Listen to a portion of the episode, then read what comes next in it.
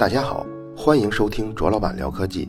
本节目由泡泡网卓克录制，并在喜马拉雅上独家播出。在科技馆里有这么一幕：一群中学生由一个老头领着，走到了太阳系的展位上。老头给学生们讲解，我站在旁边偷偷的听。没想到触动了我。讲的是什么内容呢？就是火星的表面上看上去是红色的原因，是因为那些都是铁锈类的东西。也就是说，火星的表面有很多是被氧化了的三价铁。而且从宇宙的角度看，任何岩石星球都是含有大量铁的。铁是宇宙中最多的金属元素，因为在行星核聚变反应后，绝大多数都会终结在铁元素这一档上。你比如咱们的月球还有地球，它的核心都是一大坨铁，否则地球呢就不会有南北极的磁极了。有人可能会问，那么从太空中看，地球它没有那么多红色呀？你刚刚不是说地球也是一个铁盒吗？当然了，如果你只看地表完全暴露的那部分啊，你比如像险峻的山，比如像科罗拉多峡谷，那你就会发现，跟火星其实是差不多的。但因为陆地的表面呢，大部分是被生命覆盖着，所以蓝色呀、绿色呀，还有海洋的颜色就比较多。所以从太空上望地球呢，就不是那种火红色的。和地球一样，火星上也有很多氧元素，但是那些氧元素都来自于火星上曾经的微量的水。这些水在太阳紫外线的照射下，在几亿年的过程中，慢慢的分解了，分解成氧气跟氢气。氧气呢，就会马上跟火星表面的铁结合，变成了红色的火星表面。氢气呢，因为太轻了，火星的重力又拉不住，所以全部飘到宇宙中去了。和火星不同的是，地球的质量是火星的八倍，它就能拉住很多的气体在地球的周围，形成了一个大气层。同样，地球也被紫外线照射，所以经过这么几十亿年，地球上的水也应该被分解才对呀。可是地球上的水，即便分解了以后，氢气还会在地球的高空中的大气层里，和大气层中的氧气重新结合变成水，回到地面上。那你说，地球上大气哪来的那么多氧呢？那就是因为地球上有大量的植物做光合作用，不断的提供氧气，所以这些氧气就积累下来了。从前呢，有一种说法，说是地球大气保护了整个地球的生命。但是如果你听我刚刚说的这个过程，其实应该是地球的生命自己保护了自己。地球上的生命自己保护自己的这个观点震撼了我的直觉，因为老头他说的全都是初高中的物理化学知识，想必听众们也都学过，但综合在一起却是之前从没有想到过的。如果说地球上的生命能维持、能延续，这个话题离我们比较遥远。那么，如果我们只谈人类的祖先呢？起码在我上学的时候，历史课跟生物课是这么教的：北京猿人生活在距今七十万年前的周口店，出土的化石中，除了有头盖骨、下颌骨、牙齿、大腿骨等等，还发现了十万件石器材料跟使用火的痕迹。他们是原始人类，是中国人的祖先。其实，在我上初中之前十年啊，刚刚我念的这些结论。其实已经是被推翻了的。新的发现是什么？当然，这个新是相对于从前的这个老观点，历史课上这些老观点。新的发现是，目前世界上所有民族、所有人都有一个共同的祖先，它来自十五万年前生活在非洲的一个女性，和另一个来自六万年前非洲的一个男性。像我们刚刚说的北京猿人啊，还有各位的历史课听说过的元谋人啊、蓝田人啊、山顶洞人啊。其实他们根本不是我们的祖先，他们早在人类的祖先到达中国这片领土之前几十万年就绝灭掉了。中国人大约是五万年前从非洲走出来的那些人走到亚洲之后留下来的后代。世界各地的人类也都是不久之前刚刚从非洲挥手告别走出来的人。北京猿人和我们根本不属于一个物种，他们呢只是另一种直立人的物种。极端的来说，你甚至可以把北京猿人当成是另一种动物。假如他们在这七十万年中啊没有绝灭，能够一直演化、一直繁衍后代，那么北京猿人的后代放在现在，跟现在的北京人是不能通过交配后产生后代的，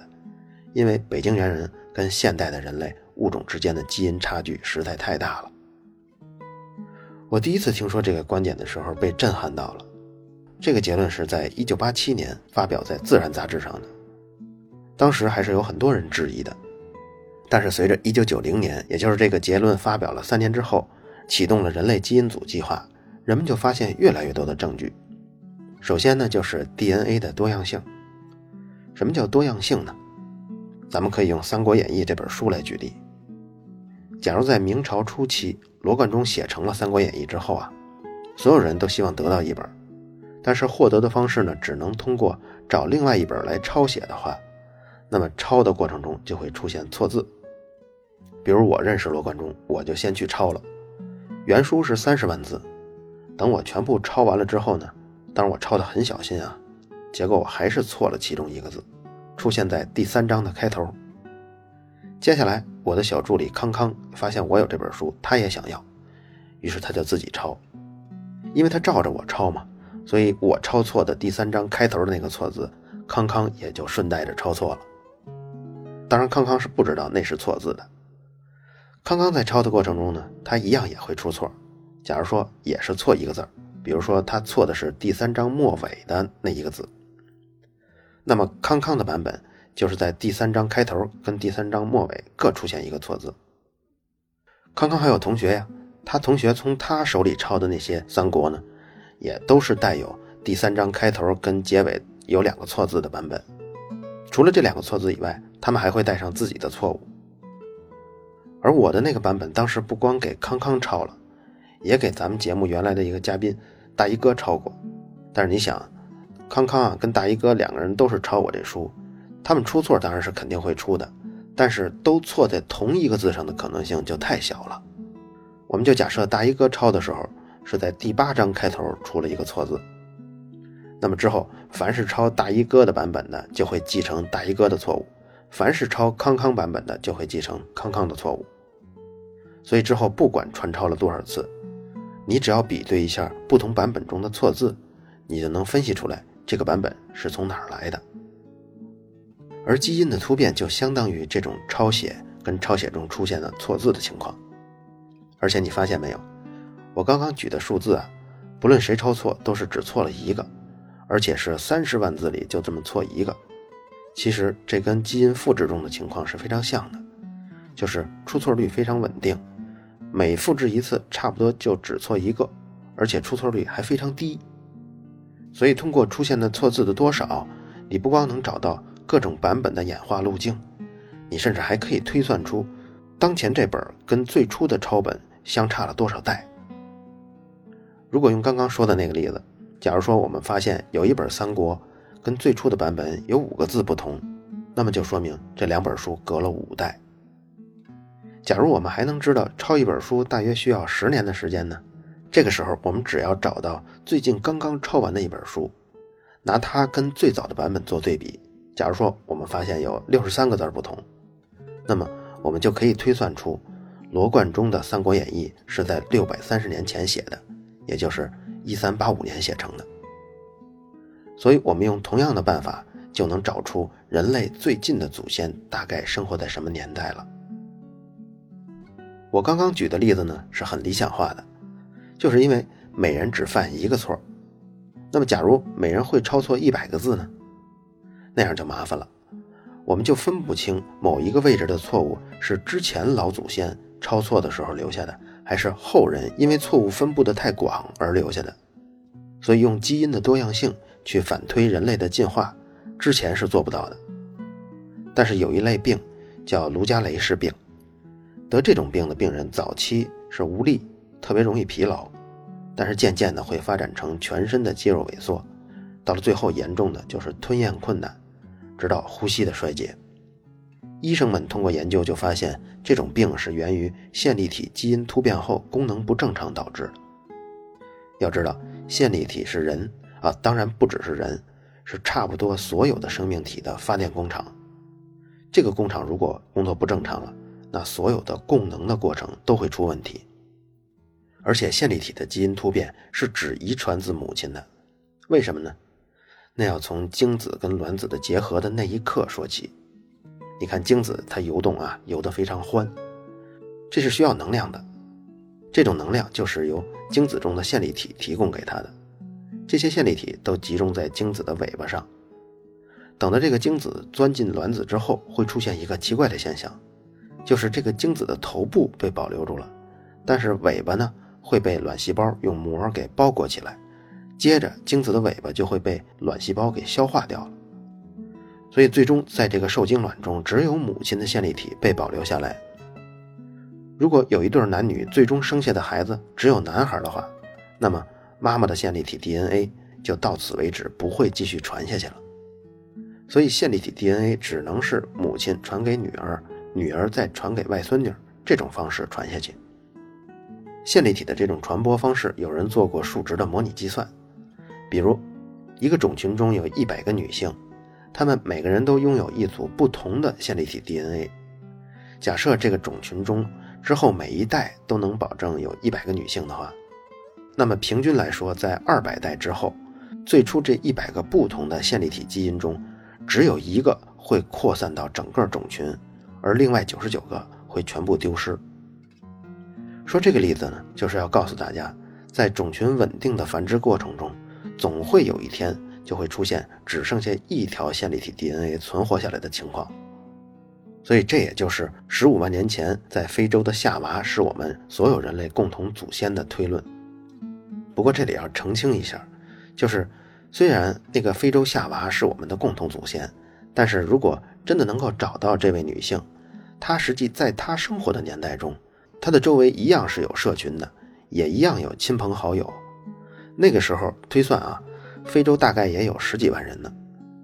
只不过这些人的线粒体 DNA 是没有流传下来的。通俗来说，就是没能保证每一代都生出女儿来。而每一代中都至少生出一个女儿的人里头，离我们最远的就是十五万年前生活在东非的那个女性了。如果我们不看线粒体中的 DNA，我们看其他组织中的 DNA，那么十五万年前。那个群落的人类基因当然也有很多流传到今天了，只不过是在线粒体 DNA 中找不到这些基因而已。像听众中应该有很多是独生子女，如果你是男孩的话，那么很不幸的和你说，从十五万年前传下来的那条线粒体 DNA 的链条就在你这里断掉了，因为你的家里只有你一个男孩，在你妈妈那里头还没有断，因为她呢是继承你姥姥的。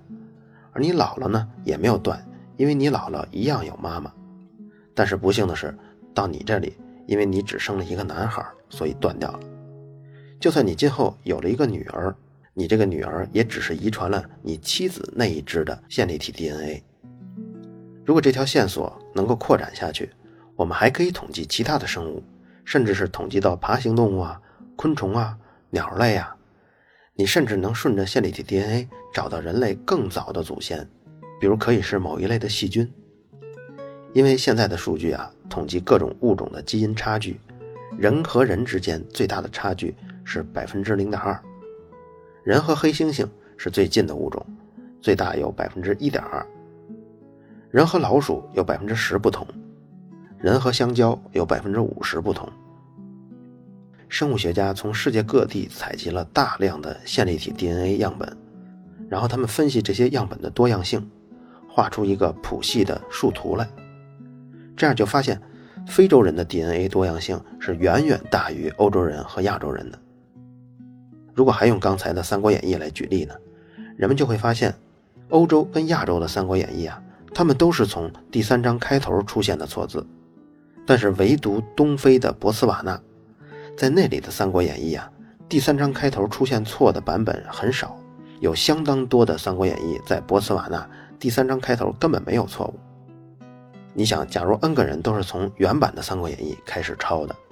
那他们错字分布就是非常随机的，就不会都错在第三章开头了。如果你要问这个多样性差距有多大呢？如果按比例说，就是当初非洲啊有一百个现代人的祖先。其中只有一个人跑出了非洲大陆，然后这一个人呢，就繁衍成五十亿的亚洲跟欧洲的人，而另外留在非洲那九十九个祖先呢，繁衍成了现在的十亿的非洲人。当然，那时候走出非洲的人类虽然是少数啊，但不会少的只有一个，不然就没法繁殖了。他们出去以后，在新世界也会发现一些跟他们长得有点像的生物，比如三点三万年前离开非洲的那批祖先，他们就在欧洲遇到了尼安德特人。尼安德特人呢，是一种按现在玩游戏的人眼中啊，算是矮人一类的生物，四肢特别粗壮，个子非常矮小，手大脚大，力气大。现在仔细想想，从前为什么会认为北京猿人、山顶洞人是我们的祖先呢？那其实是一种顺其自然的直觉，就是因为这些化石的骨骼跟现代的人类非常相似，而且他们还会用火，又会使用很多的石头工具。可是原始人呢，又没有什么交通工具，又没有现成的公路，所以他们的活动范围不可能超级大。于是我们就假定，原始人就基于这片土地繁衍生息，最终进化到现代的人类。这是一个直觉上很合理的假设。在线粒体 DNA 遗传机制出现之前，这也能算上是最合理的解释，植根于直觉。但直觉在科学研究中是随时都可能被击碎的。后续的分子生物学家又从 Y 染色体的谱系中找到了比线粒体遗传变异更稳定的追溯方法，因为只有男人有 Y 染色体，和线粒体 DNA 一路继承的是母系，对应的就是 Y 染色体，它一路继承的是父系的特征。也就是说，我们还可以找到一条父亲的父亲的父亲的父亲，直到目前发现的最老的特征代号为 M 幺六八的 Y 染色体。从分析这个染色体，我们知道，目前生活在澳洲的土著是非常成功的。他们从五万年前离开了非洲后，就一直存活了下来，没有断档。说了很多其他地方的情况，那么中国怎么样呢？我们汉族人的祖先怎么样呢？最近的研究是复旦大学生命科学院金立组做出来的，这篇文章在二零零四年还发表在 Nature 上了。他统计了上万个中国人的 Y 染色体 DNA 和线粒体 DNA，他们找到了汉族的起源。虽然现在汉族占到了全中国十二亿人口这么大的一个规模，但是目前所有的汉族人都是从三位祖先上繁衍下来的。这三位呢，分别是从六千八百年、六千五百年和五千四百年前分头到达了东南亚，然后又迁徙到河南平原跟山西盆地。在那里最早发展了农业，然后逐渐穿过了黄河、长江，到达了南方。这里我不知道是用迁徙好呢，还是用占领好呢？从基因的统计中可以看出，汉族历史上一共出现了三次大迁徙。第一次发生在公元三百年，迁徙的规模呢有九十万人，这相当于当时中国长江以南人口的六分之一。第二次迁徙发生在公元八百年，就是唐朝末期。第三次迁徙发生在南宋，这次规模是最大的，有超过五百万人。我刚才说的三次汉族的迁徙，跟很多历史事件都能吻合上。当然，你说是繁殖也行，说是侵占也行，因为从外染色体的分布来看啊，也就是从父系的这一支看，南方和北方的分布非常非常的接近。但是如果从线粒体分布，也就是从母系这一支来看，南方跟北方又是非常的不同。你说这是什么意思呢？其实通俗一点来说，就是在这几次人口大融合的过程中，南方的女性保留下来了，而南方的男性却断档了。这个具体是怎么一个历史过程呢？我猜测，难道是南方的男人普遍战死和被杀掉了吗？这不得而知。但是这就是目前通过线粒体 DNA 跟 Y 染色体 DNA 从生物学角度追溯的汉族起源的过程。这次追溯的深度跟广度，直接从分子生物学触及到了南宋的历史。我相信科学工作者的成果，在随后配合考古的证据，会颠覆更多历史文化领域中的直觉。而故事讲到这里，你发现了吗？曾经构建我们世界观、历史观的那些结论。一次又一次的被科学所改变，每次在这个领域中，科学前沿的进展都会打破我们的直觉和从前的世界观。所以从这个角度来说，科学就等于世界观。如果你对科学不了解，你的世界观就只是纯直觉的，就是落后的。所以你对科学方法不了解的话，你就不知道世界是如何构建的。刚刚我们说到了用线粒体 DNA 追踪人类繁衍的路线，而这方面的研究是扎根于之前几十年科学家对线粒体的探索。刚刚我们说过，线粒体是地球上几乎所有生物的发电厂，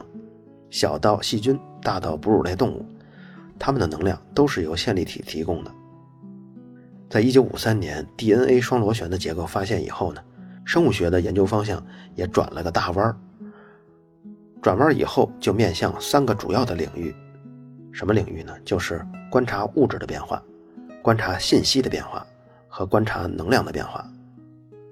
而从前的生物学更偏向于像一种博物学，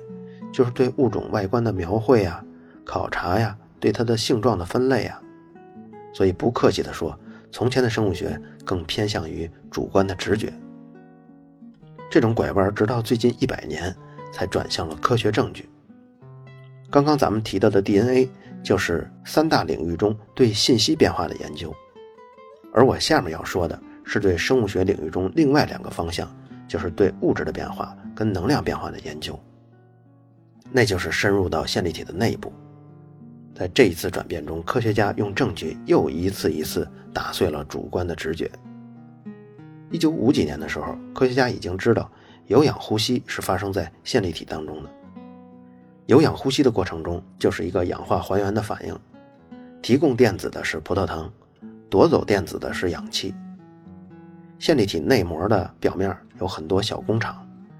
在这些工厂里头，一个一个的电子从葡萄糖上被剥离下来。中间物质传递这些电子，并且释放出能量。氧气得到这些电子之后，结合糖中的氢原子，最后生成水分。当然，大家听不懂这个过程也无所谓，咱们之后还会细说。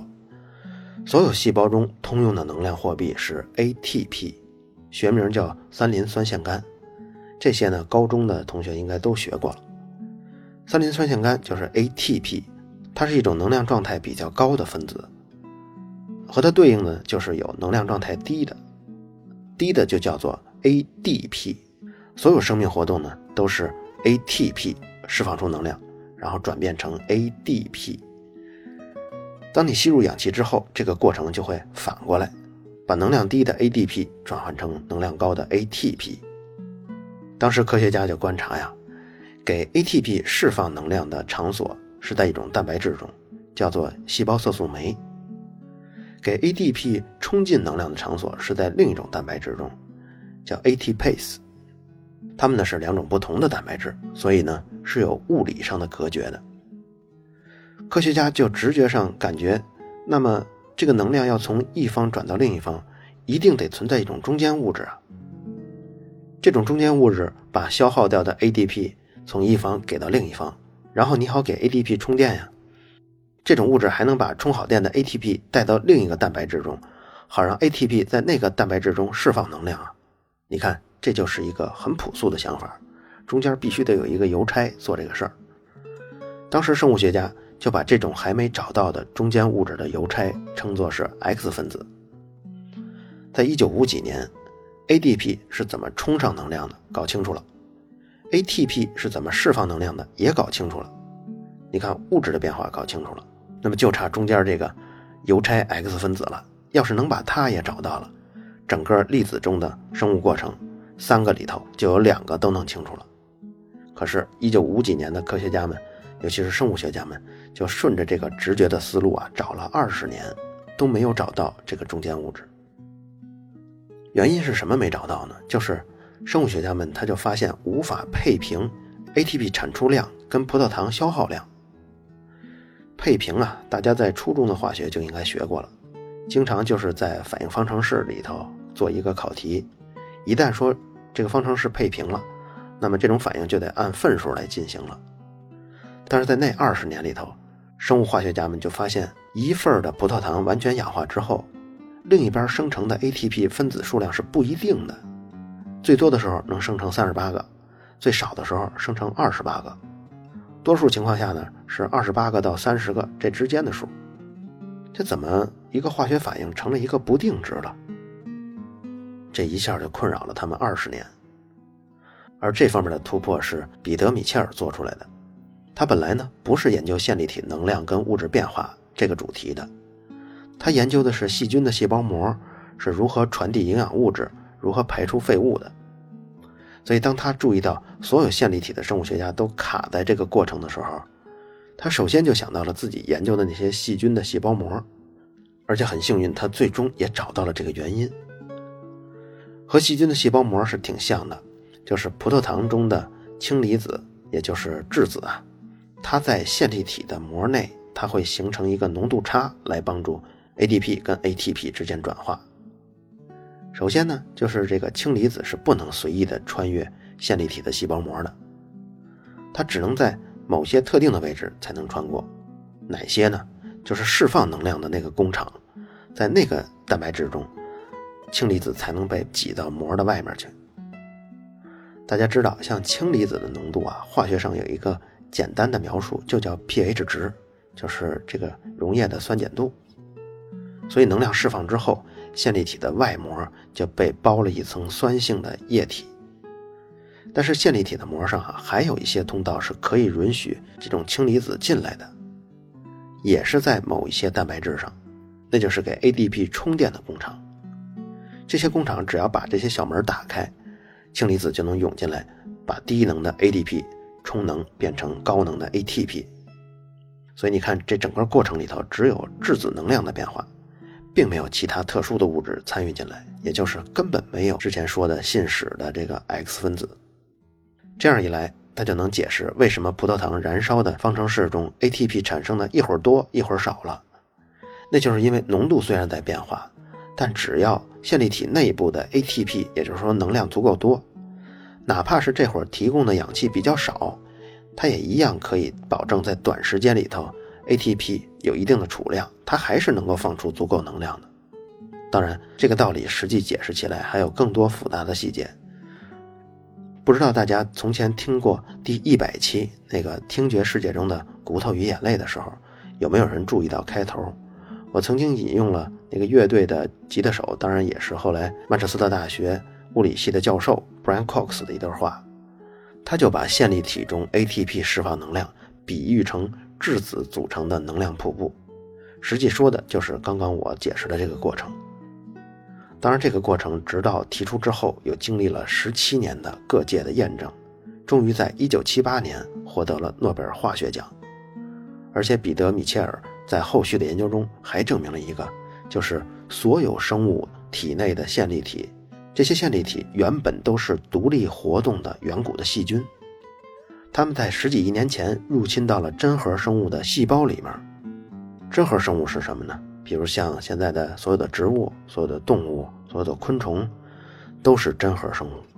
也就是说，你可以把线粒体看作是一种入侵到其他物种中的细菌。这种细菌特别的幸运，没有被体内的免疫系统给清除掉，然后就寄生在人家体内了。又因为带有线粒体的这一分支的生物是如此的幸运跟强大，最终。它们演化的子子孙孙就全部细胞中都带着线粒体了，包括人类。说了这么一大段线粒体 DNA 中能量的变化呀、物质的变化呀，再加上我第一段说的线粒体 DNA 中信息的变化，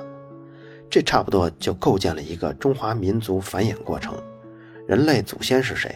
乃至生命是如何诞生的这样壮丽的图景。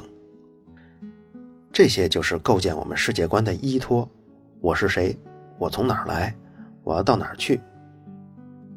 这三个俗气的哲学问题根本不是靠纯思辨得到的答案，而是通过科学才能构建起的世界观。当然，这些结论随着研究的深入，肯定还会有其他的变化。但我们的世界观是科学方式的，我们信的不光是科学结论，我们更相信的是科学方法下得出来的结论。只要有更稳妥的证据出现。我们就会相信那个更稳妥的，而刚才我们所说的，像中华民族的繁衍呀，人类祖先怎么诞生的，生命是怎么诞生的，这些所有的内容，如果依靠传说、神话跟文字记录，甚至是一些主观的猜测，不但是不可靠的，而且年代稍久远，就根本无从查证。在自然科学中有很多领域，但是它们并不是平起平坐的，因为其中一些学科是另一些学科的天然基础，比如物理学是化学的基础，化学又是生物学的基础，生物学又是医学呀、人类学啊、心理学的基础。这些医学、人类学、心理学呢，又是社会学的基础。